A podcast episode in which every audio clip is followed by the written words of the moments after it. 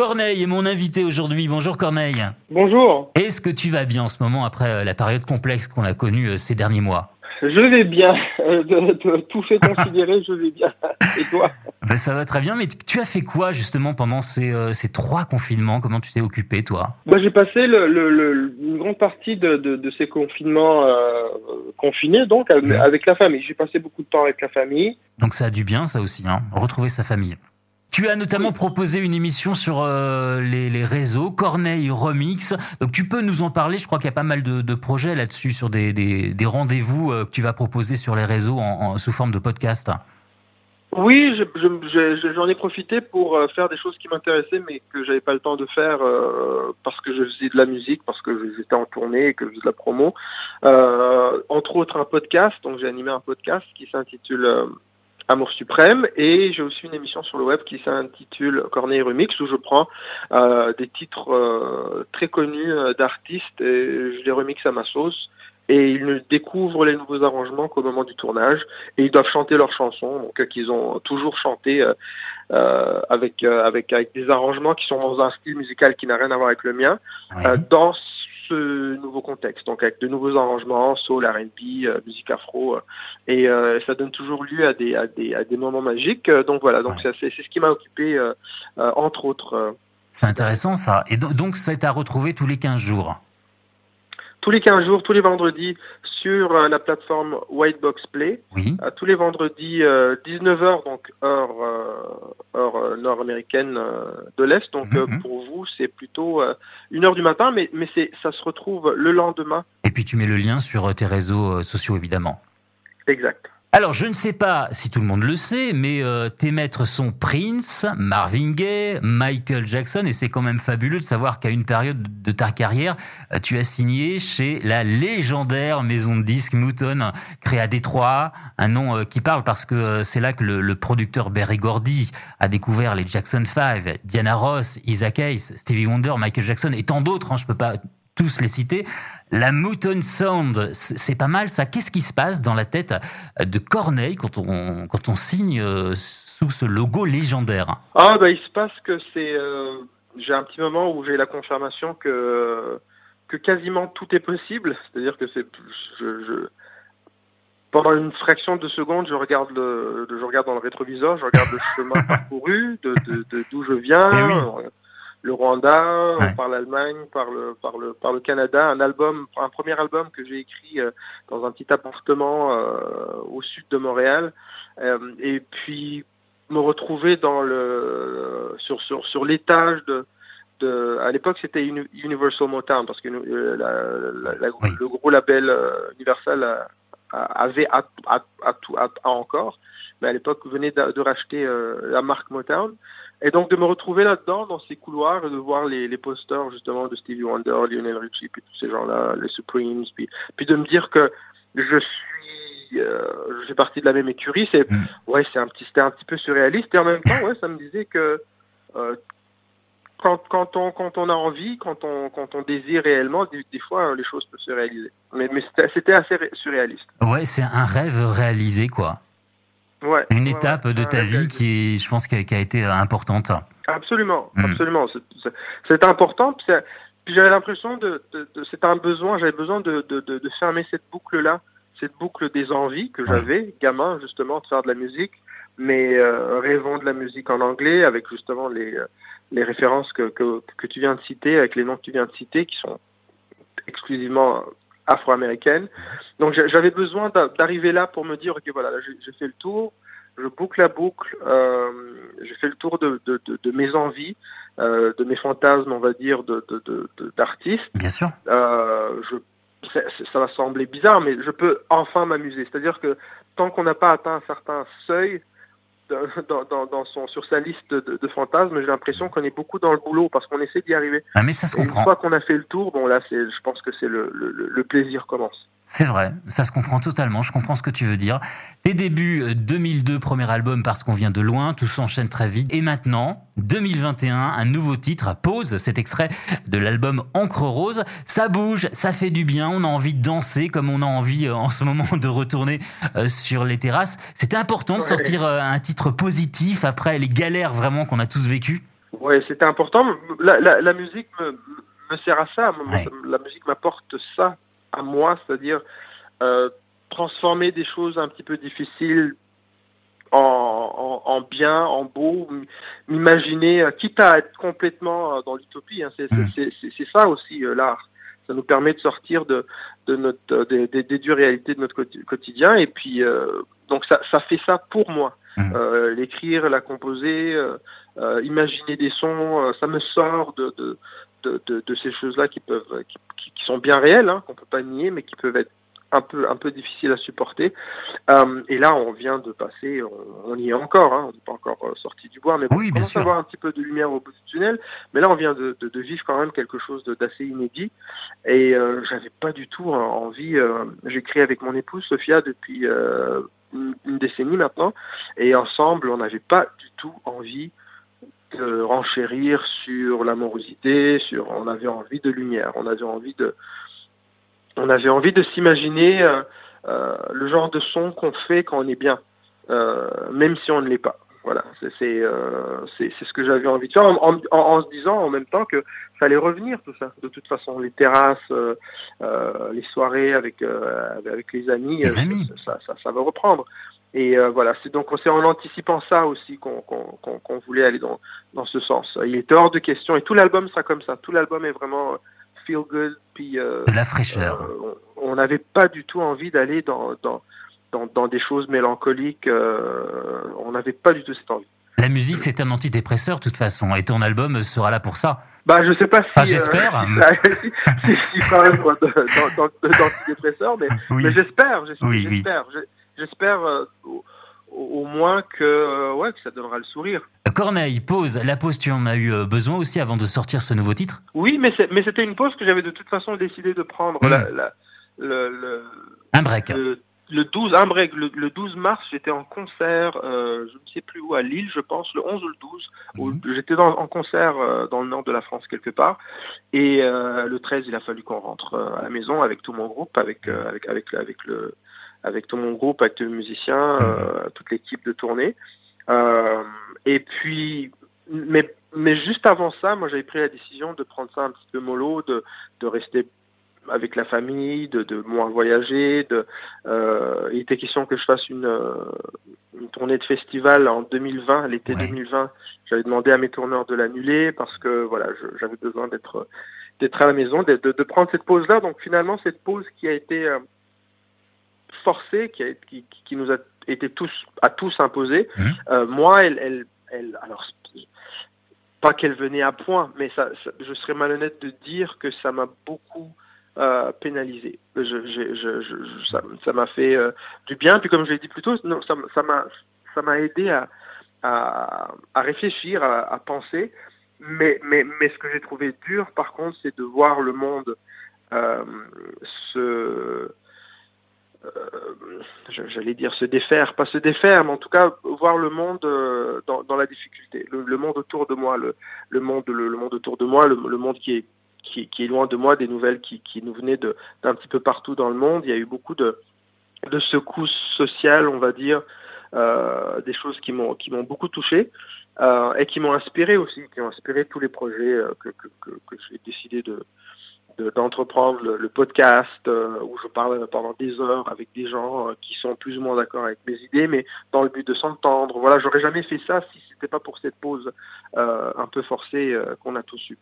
On parlait euh, tout à l'heure de la, de la Thelma Mouton, des grands artistes R&B des années 70 et 80. Tu rends hommage à cette période sur euh, cet album. Tu peux me raconter un petit peu comment s'est construit cet album, Encre Rose, où tu l'as enregistré, comment euh, s'est passée la production? J'ai vu que tu avais travaillé aussi avec une chorale. Alors raconte-moi tout ça. Oui, alors l'inspiration de l'album, déjà musicalement, c'était très... fin, soul R&B, la funk des années, fin des années 70, début des années 80. Ça, c'est bon. Euh, c'est une musique qui, euh, je me rends compte aujourd'hui, euh, doit être présente dans ma vie de façon assez constante. C'est une musique que j'écoute régulièrement, mhm. probablement parce que c'est la, ça a été la toile de fond sonore de, de, ma naissance à, à, mes cinq ou six premières années. Donc je pense que ça a été très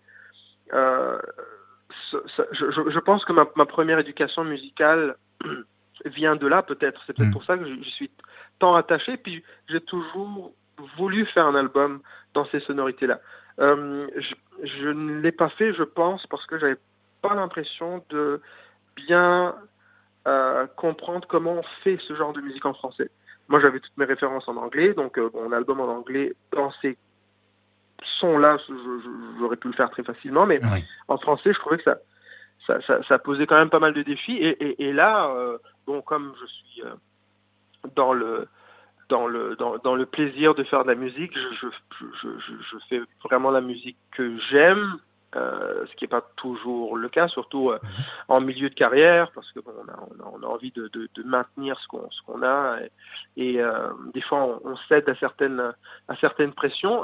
là, j'avais envie de me faire plaisir et, ça fonctionne. Donc, j'écris les textes avec mon épouse, Sophia. J'ai fait la prod avec mon ami euh, Marco Volsi qui, euh, qui est à New York, mais avec qui euh, j'ai fait les prods en Zoom mhm. pendant, les confinements. Ça, ça, se passait super bien. Et j'ai enregistré à Montréal, au même studio où, je travaille depuis 15 ans maintenant. mes musiciens, mon guitariste, mon bassiste, saxophoniste, toute l'équipe qui m'accompagne en studio depuis une décennie maintenant, en tournée je veux dire, depuis une décennie. Donc ça, a été un travail d'équipe. J'étais en terrain connu avec des collaborateurs de, plusieurs, plusieurs années. Euh, bon, un projet, un projet euh, on va dire familial. Puis j'ai euh, je sais pas, c'est un, album. Alors tous les artistes disent ça évidemment, et puis, on comprend pourquoi ils disent ça. Quand, on défend un projet, on, a envie de dire que c'est le meilleur qu'on a fait. Mais, normal. Mais, pour moi, en tout cas, c'est le projet que j'ai eu le plus de plaisir à faire. D'accord. Je, je, me suis vraiment avec, de la liberté, c'est ça aussi qui est important. C'est ça que je ressens. Il y a énormément de liberté. Ouais, voilà. Exactement ça. C'est l'album où il y a le. J'exclus le premier parce que hmm. le premier album est souvent le plus libre pour, pour un auteur, compositeur, interprète. Quand tu crées tout, le premier album est généralement le plus libre. Euh, mais hormis mon premier, celui-ci est l'album le plus libre. Je, je, me suis vraiment lâché, puis euh, j'espère que ça s'entend. Et alors on peut parler de cette chorale justement? Bah, la chorale, c'est une chorale, euh, c'est une chorale, chorale d'ici. C'est en fait, c'est euh, une de mes choristes euh, a une chorale gospel qui s'appelle Divine, The Divine Choir. Puis c'était une, chorale gospel. Puis je, cherchais des chœurs, je cherchais des chœurs sur certains titres. Moi, d'habitude, j'ai l'habitude de faire tous mes chœurs. Sur tous mes albums, je fais tous mes chœurs, je fais mes arrangements vocaux. Et là, j'avais envie de quelque chose d'un peu plus riche, d'un peu plus plus, euh, plus volumineux, qui avait un peu plus d'étoffe. Puis j'ai demandé à, Daphné d'amener euh, son équipe en, studio. Mmh. Et ce qui devait être euh, quelques chœurs sur une chanson est devenu des chœurs sur quatre chansons, je pense, de, l'album. Et ça fait partie du son de l'album, au même titre que le saxophone qui est quasi omniprésent.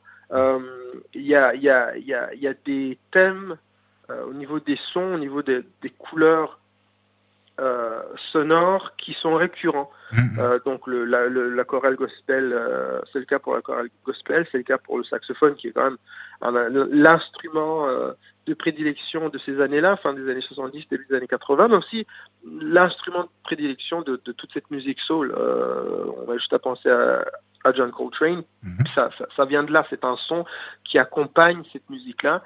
Puis on pense aussi à Mamedi Bango, c'est très afro comme, comme, instrument. Mm. On pense à Fela Kuti aussi. Donc, euh, et j'ai toujours voulu avoir plein de saxophones sur un de mes albums. Bah là, c'est le cas. Je réalise pas mal de, fantasmes sur, euh, musicaux sur cet album. Alors cet album Encre Rose, on l'attend avec impatience parce que tu nous donnes envie. Là. Il sort quand? À l'automne. À l'automne. L'album est quasi prêt. Voilà, au moment où je vous parle, l'album est, est quasi prêt. Nous sommes en mix et puis euh, il devrait paraître euh, à l'automne. À l'automne.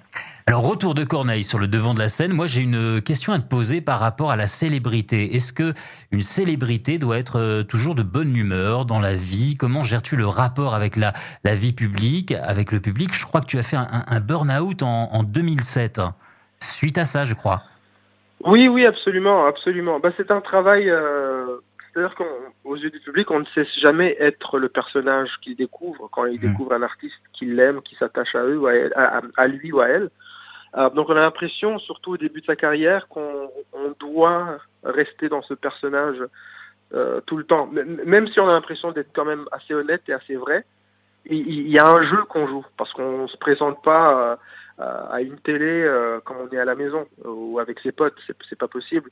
Et, on a l'impression qu'on doit cette image-là et fidélité à cette image-là au public tout le temps. Puis finalement, ce, ce dont je me rends compte, c'est que finalement, je ne dois pas plus ni moins au, public mhm. que je, leur devrais si je n'étais pas connu, si je n'étais pas célèbre, si n'avais pas eu de carrière en musique, c'est-à-dire le respect de l'égard. Euh, et généralement, euh, quand on comprend ça, euh, tout se passe bien finalement. Puis on arrête, on arrête d'avoir peur. Puis et c'est un respect. On trouve un respect pour soi et donc pour les autres aussi. Et on est plus dans une vérité, quelque chose d'un peu plus honnête avec, le public. Mais c'est mmh. quelque chose qui s'acquiert avec le temps. Hein. C'est pas du jour au lendemain. Moi, j'ai, ça fait, ça va faire 20 ans que je fais ce métier, donc j'ai, ça, m'a pris du temps de, d'apprendre que c'était la, transaction était, était, et pouvait être pouvait se passer à un niveau très honnête. Euh, je te dois du respect, on se doit, on se doit du respect. C'est mutuel. Hein. Et euh, quand vous venez me voir en concert, je, je, donne, je, donne mon, meilleur. Hmm. Et puis euh, après le concert, si je peux, je signe quelques autographes. Si j'ai des soucis de santé ou si je suis épuisé pour x, x raison, je vais vraiment tout donner en concert. Hmm. Je me donne le droit de, de rentrer vite à l'hôtel parce que j'ai le respect aussi de ceux qui viennent me voir le lendemain. Ben, ils ne peuvent pas venir me voir me trouver tout enrhumé parce que j'ai passé une heure euh, dehors à signer des autographes la veille. Donc c'est voilà, c'est mhm. toutes ces choses-là. Et puis un artiste, un artiste a le droit d'être de mauvaise humeur parfois. Oui, bien sûr, mais, mais, comme tout le monde. Mais comme tout le monde, voilà, c'est ça. manquer de respect. Mm. Puis ça, ça, a rendu fou euh, certains. Euh, regarde, Michael Jackson est devenu fou, et il y en a d'autres. Hein, je parle de lui. Après ça, c'est un, c'est un autre niveau, mais c'est un autre niveau. C'est un autre niveau, bien sûr. Mais bon, voilà. J'imagine que ça doit être parfois effectivement compliqué. Oui, ça, peut être très compliqué, mais, bon, comme, comme tout, hein, il y, a des choses pires dans la vie, je pense. Ton nouvel album, Encre Rose, sort à l'automne, le single Pause est dispo. Comment tu vois le, milieu de la musique, toi, en 2020 Aujourd'hui, il y a beaucoup de choses qui ont changé ces dernières années. Quel rapport tu as par rapport au site de streaming? C'est un système qui rapporte aux artistes. Euh, euh, aujourd'hui, les, artistes euh, gagnent beaucoup d'argent, je crois, grâce aux concerts. Ça a beaucoup évolué. Comment tu vois ce milieu-là? Oh, C'est un milieu qui est en pleine transformation. Mmh. Et comme toute industrie en pleine transformation, je pense qu'il y a beaucoup de d'incertitude, beaucoup de confusion hmm. aussi. Euh, je pense que oui, les concerts, évidemment, ça c'est le moyen le plus direct de, générer des revenus pour, un artiste, mais je pense qu'il est faux de croire que les revenus ou que la, valeur de la musique n'est que dans le concert. Hmm. Moi, je ne suis pas d'accord avec ça. Moi, je pense qu'il y a énormément de valeur et énormément de potentiel euh, dans, dans, dans, la propriété intellectuelle, dans le fait de, être propriétaire de, de, soit de ses bandes maîtresses, de, de ses éditions, de, son art finalement. Euh, il y a énormément de valeur là-dedans parce que la musique n'aura jamais été autant exploitée. Euh, euh, je pense que le, le modèle n'est pas encore très bien clair, il n'est pas encore clair le modèle, je pense qu'on le cherche. Mais voilà, moi, je conseille toujours aux artistes d'être au maximum en possession de, de l'horaire. Parce que quand les choses seront un, seront un peu plus claires, quand le modèle sera un peu plus, plus, euh, plus transparent, on va dire, euh, les retombées financières pour ceux qui, qui auront euh, les, gros, les grosses parts de, du gâteau de propriété intellectuelle vont mmh. voir vont voir leurs revenus euh, doubler, tripler, j'en suis persuadé. Donc il, est, il, est, faux de penser que le seul moyen de subsister pour un artiste, pour un créateur en musique est d'être de, sur la route. Oui, bien sûr, mais, mais c'est aussi créer. Hmm. Créer et, et posséder être propriétaire de ses créations. Je pense qu'il y a ça aussi. Ouais, donc tout ça, ça va encore évoluer beaucoup. Toi, tu écoutes quoi en ce moment? Il y a quoi dans, dans la playlist de Corneille? Ah, là, en ce moment, je pourrais être très honnête avec toi, je, suis en mix, donc j'écoute beaucoup cet album. Oui. Pour l'instant, je suis dans cette bulle euh, de mix. Hmm. Euh, mais sinon, c'est ce que j'écoute. En plus, je suis dans cette... Euh, je m'en sers beaucoup comme, comme inspiration. J'écoute beaucoup de, de, de, soul, justement, de, ces années, la fin des années 70, début des années 80. donc, euh, Alors s'il y a un artiste justement de cette période, un, artiste que tu, que tu apprécies, que, que tu aimes écouter euh, de cette période-là?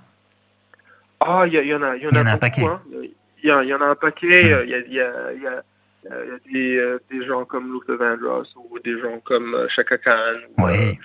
Euh, de, beaucoup de groupes un peu R&B funk aussi, comme Shalamar ou euh, le Gap Band ou ouais. Band. D'accord. C'est mon délire en ce moment, c'est ce que j'écoute parce que ça inspire, c'est une inspiration directe de, de l'album.